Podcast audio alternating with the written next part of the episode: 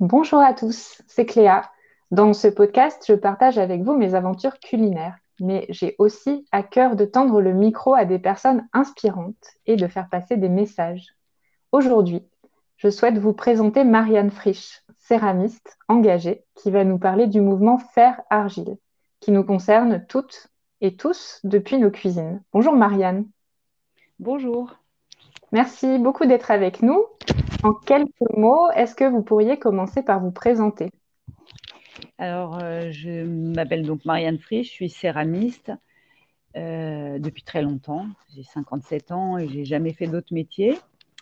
Voilà, j'ai monté plusieurs choses dans ma vie, les journées de la céramique, euh, qui est place Saint-Sulpice. J'ai pas mal mené des actions collectives et puis aussi, euh, disons, engagée écologiquement, puisque j'ai participé euh, largement au mouvement de Nous voulons des coquelicots. Euh, voilà. Et aujourd'hui, on a monté un collectif, de un collectif de céramique, de céramistes,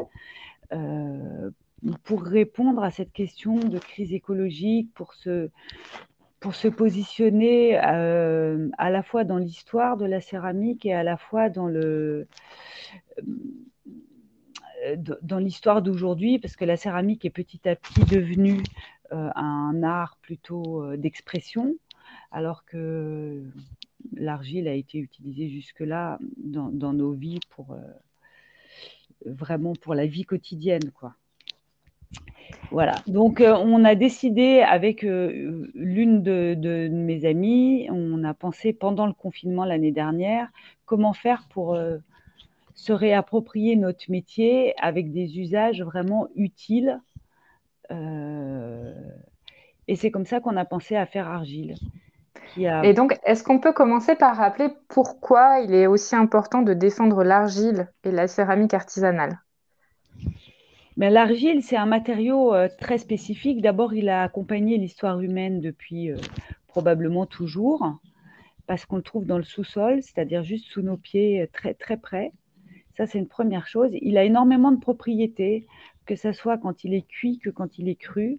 Il peut permettre d'imperméabiliser ou il peut permettre, en étant cuit, de euh, de, il est poreux, il peut retenir la, fraîcheur, il est très souple, il peut permettre d'être utilisé dans le bâtiment. On fait à la fois des tuiles, mais on a aussi, en mélangeant de la, euh, de, l'argile cuite en, poudre et du, de la chaux. Il y a très longtemps, dans les termes euh, romaines, on, s'en servait de revêtement pour retenir l'eau voilà, on peut s'en servir vraiment pour beaucoup de choses, évidemment pour, euh, pour conserver des choses. le, bol, le, bol d'origine, c'est vraiment un objet qui permet de, se libérer les mains pour, euh, pour consommer, qui permet aussi de, partager, qui permet. C'est vraiment beaucoup de fonctions, évidemment de s'exprimer euh, dans, le modelage, la sculpture, de, dans tous les temps, on a retrouvé, on a retrouvé des traces de, terre. Et cette, argile, ce qu'il a aussi de formidable, c'est qu'il n'est pas du tout polluant, il n'est pas du tout euh, nocif. Et même quand un objet est cassé et qui tombe au fond de l'océan, il va pas ennuyer les poissons. Il va s'user progressivement, très lentement. Il est durable, mais il est non polluant. Et ça, je pense que c'est vraiment utile quoi, de, penser sans le consommer d'une manière excessive, parce que je pense que la sobriété, c'est, ça fait aussi partie des urgences. Mais on peut vraiment à la fois bâtir, à la fois conserver des aliments, partager, s'exprimer, euh, refroidir, réchauffer. On peut, imaginer une sorte de clim hein, avec de la terre poreuse dans des, dans bâtis.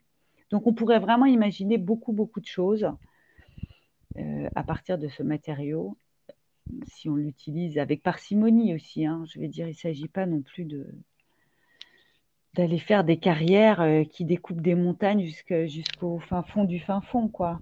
Et justement, la céramique à l'heure actuelle, est-ce qu'elle est forcément euh, locale et artisanale quand on cherche à s'en procurer? Ah non, alors vraiment pas du tout. Euh, elle n'est pas forcément du tout. Enfin, disons, reprenons clairement. Il y a de l'argile euh, à peu près partout. Euh, qu'on peut utiliser pour la poterie ou pas tout à fait, mais en tout cas pour le bâti, c'est sûr. Euh, ça, c'est vraiment dans la couche, c'est vraiment la dégradation de. Une le résultat de la dégradation de la couche arabe. Donc, petit à petit, euh, il y en a vraiment partout, bien sûr. Euh, c'était quoi votre question? Est-ce que, est que quand on essaye de se procurer de la céramique ah dans des magasins, on tombe forcément bien en fait? Non, on tombe mal. On tombe toujours mal. On tombe mal parce que, l'argile est extraite la plupart du temps. Par exemple, si on va dans des trucs de bricolage ou de, de do it yourself euh, nombreux et variés, euh, c'est toujours de la terre qui vient d'Espagne ou qui vient de je sais pas où parce que la main d'œuvre est pas chère. Donc ça, ça commence déjà, la filière, elle commence toujours là, ce qui est quand même affligeant.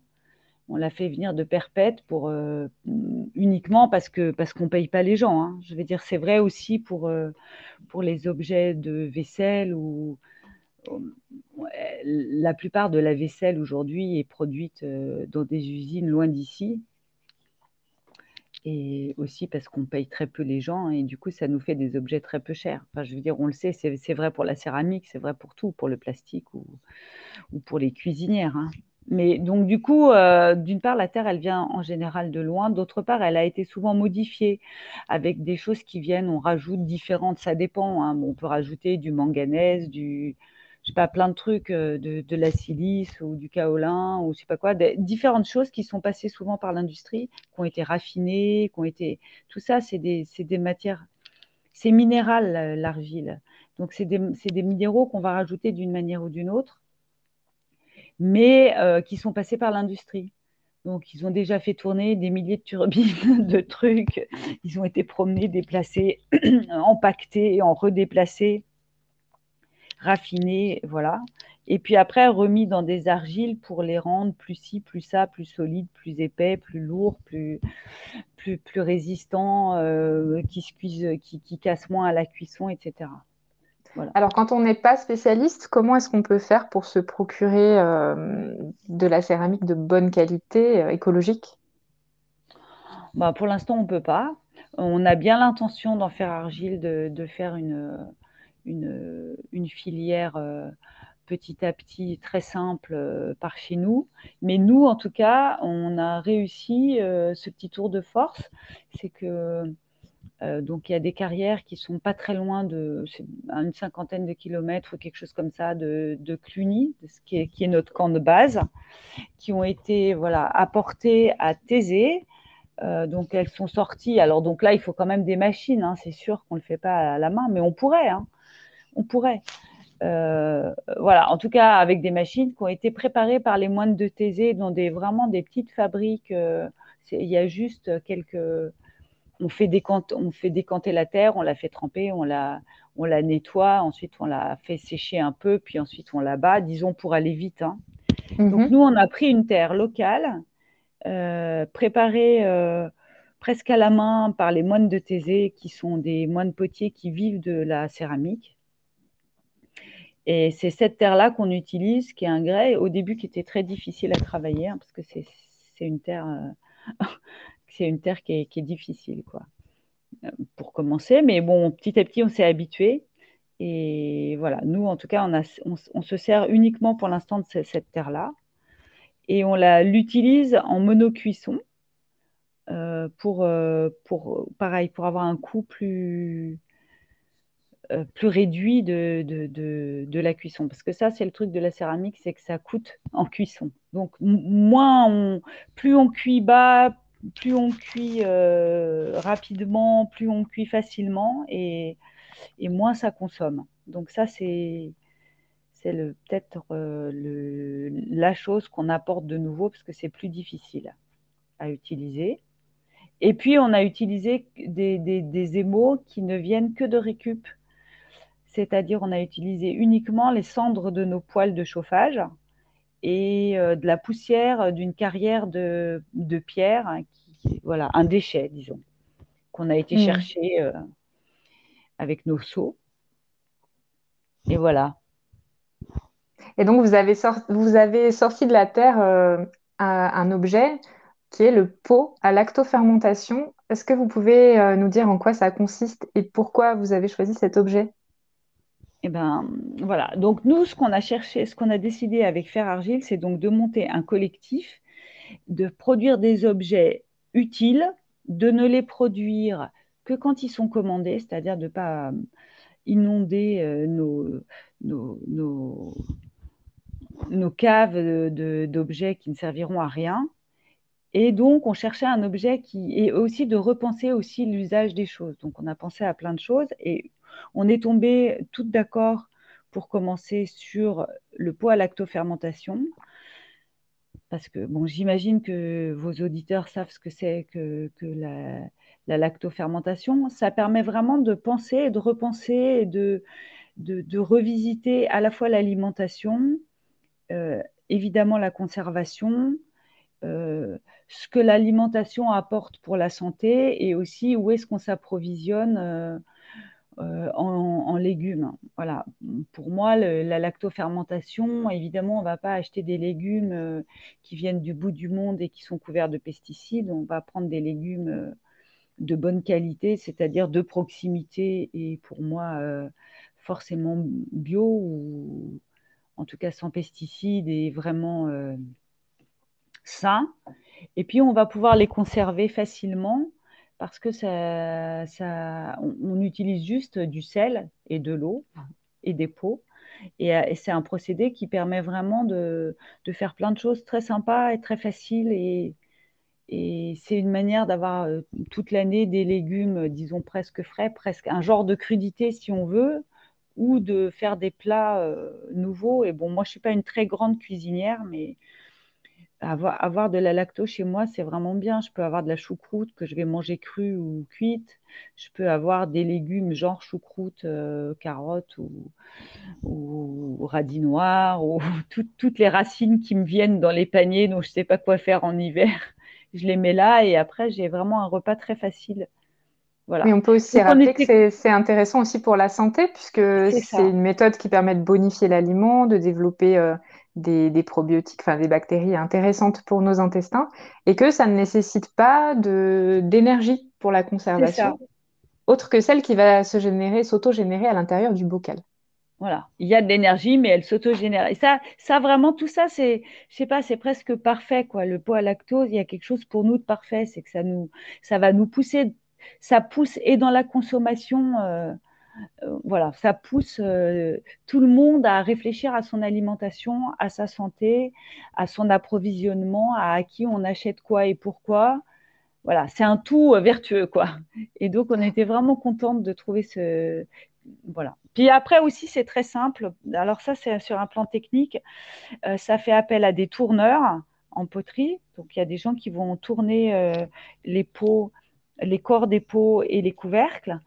Le couvercle, il est très facile à tourner, donc ça peut faire appel à des tourneurs qui sont pas très forts pour commencer. Et puis, il y a la deuxième chose, c'est le galet, et ça fait appel à des gens qui ne sont pas des tourneurs et qui ont des tas d'autres compétences céramiques, qui, qui font du modelage, du moulage, qui font... Euh, voilà, toutes les autres techniques, elles peuvent être dans ce galet et ça permet d'être associé en tant que céramiste avec des gens qui ont des, compétences différentes. Oui, c'est ce, ce, qui vous a permis aussi de vous réunir en collectif. Exactement. Euh, est-ce que vous pouvez nous raconter un peu comment vous avez travaillé, euh, je crois, cet été, non, pour produire plus de 300 pots? Voilà, on a produit 300 pots, euh, presque tous précommandés. C'était notre première, notre première manufacture itinérante mise vraiment en place. Jusque-là, on a travaillé beaucoup ensemble, mais en faisant des petites productions. Donc, c'était quand même encore un genre de prototype de travail, puisque à la fin, l'idée, c'est de mettre en, euh, route un protocole de travail qui, si on avait 10, 000, pots à lacto commandés demain, on pourrait faire appel à tous les potiers français ou à tous ceux qui en ont envie pour être ça serait comme une armée de réserve, pour qu'ils se mettent à travailler plutôt que de commander toujours à l'étranger avec des gens pas payés, de payer, euh, de, faire travailler des potiers français ponctuellement sur un objet précis. Et voilà, ça, c'était notre idée. Donc ça, c'est ce qu'on a fait en... Ce qu'on a vraiment fini de mettre en route cet été. Voilà, donc on a fait une, on s'est installé euh, près de Cluny, dans, la campagne, chez Myriam, euh, et on s'est installé là, dans, un grand atelier, et on a travaillé, donc on a travaillé tous les jours, hein, euh, beaucoup, et on a produit les corps des pots d'un côté, les couvercles de l'autre. il y a toujours plusieurs choses à faire. Hein. On les tourne, ils sèchent un peu, on les remet sur le tour, on les tournasse Ensuite, on les engobe directement, c'est-à-dire qu'on les plonge dans les mailles puisqu'ils vont être cuits qu'une seule fois, et là, on les fait sécher. Ça, c'est la première chose. Et pendant ce temps-là, certaines d'entre nous euh, faisaient les galets, qui sont un objet dans le poids lacto très important. Et pour moi, c'est un peu l'apport qu'on a par rapport à les gens qui utilisent des parfaits. Moi, ça, j'ai un truc à dire sur les parfaits aussi, mais ce qui utilise des parfaits, c'est pas mal, mais le, vraiment, le fait d'avoir un galet, ça permet d'appuyer sur le, sur le légume et que ça le, ça le maintienne sous l'eau. Euh, voilà, sans plastique, quoi. C'est juste l'eau qui va faire le, la coupure avec le avec l'air et les bactéries et tout ça. Donc, enfin, les, je sais pas ce qui vient d'extérieur, quoi. C'est l'eau qui coupe sans plastique. Parce que pour moi, les parfaits, ça a deux problèmes. D'une part, ça fait appel à l'industrie euh, du verre, qui est une industrie désastreuse. Donc, c'est quand même ennuyeux. Et deuxièmement, évidemment, pour, il, faut il faut avoir un plastique qui, vont, qui va faire le, la, la jonction, la jonction, l'étanchéité. Et ça aussi, c'est vraiment pas bien. Donc, si pour moi, et, nous allons faire bientôt des galets plus petits, si les gens ont des, pots ou des, parfaits qui leur restent, très bien. Et on va faire des galets pour qu'ils puissent les mettre dedans et que ça pèse sur les légumes euh, et qu'ils n'achètent pas de pot. Mais euh, si vous n'avez pas de parfait, n'en achetez pas. Vraiment, c'est très dommage de faire un truc sain avec. Euh, euh, oui, en achetant régulièrement du verre. Quoi. Le verre, c'est vraiment problématique. C'est pas si on... écolo que ça. On pourrait effectivement euh, parler de, beaucoup d'aspects en lien avec, euh, avec tout ça. si on en parle en particulier cette semaine ensemble, c'est parce que vous participez à un événement dans quelques jours, dans, dans, un jour ou deux, où les auditeurs et les auditrices pourront éventuellement aller vous rencontrer. Est-ce que vous pouvez en dire deux mots?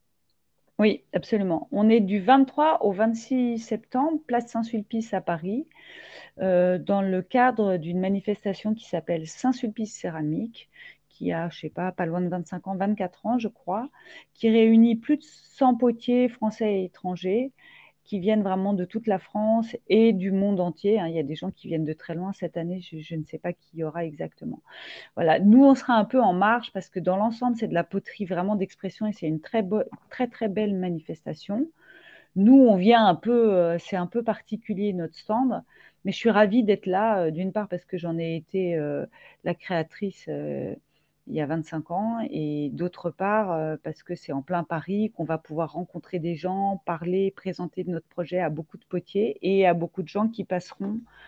Et on a vraiment envie, on a quelques pots à vendre, on aura aussi des gobelets qui, là, j'aurais pas le temps de vous expliquer ça pour d'autres raisons, on a un bon sens de, d'être présent sur notre stand. Mais on aimerait vraiment rencontrer des gens, en parler, trouver des gens qui, nous aideront aussi à faire connaître ce, projet, parce qu'on a vraiment envie de faire travailler nous-mêmes et, euh, les copains euh, plus tard euh, sur, sur, ça et faire avancer cette réflexion sur l'alimentation. ça nous plaît vraiment beaucoup. Oui, bah ça, ça me plaît pas mal à moi aussi. Et donc, pour, euh, pour celles et ceux qui ne pourraient pas euh, se rendre à cette manifestation, il est aussi possible de, de suivre euh, vos activités sur votre site internet, donc Faire Argile, et puis aussi via Instagram. Et on peut commander des pots en ligne. On peut commander des pots en ligne. on peut commander des pots en ligne. On peut visiter notre site qui raconte un peu partout tout ce projet dans, son, dans, sa, dans sa complexité, quoi, dans son ampleur. Et puis, euh, si les gens ont envie de nous contacter, ça serait vraiment, euh, vraiment très chouette de, euh, qu'on ait des échanges, voilà, même des idées, des échanges. Nous, on est vraiment au démarrage de ça et, on est très en appétit de rencontres. Voilà. Super. Merci beaucoup, Marianne, en tout cas. Merci voilà. à vous. Bonne journée à tout le monde. C'est tout pour aujourd'hui. Euh, je vous donne rendez-vous dans un prochain épisode. Et en attendant, je vous invite à continuer à suivre mes aventures culinaires sur mon blog et sur les réseaux sociaux. Et je vous dis à très bientôt.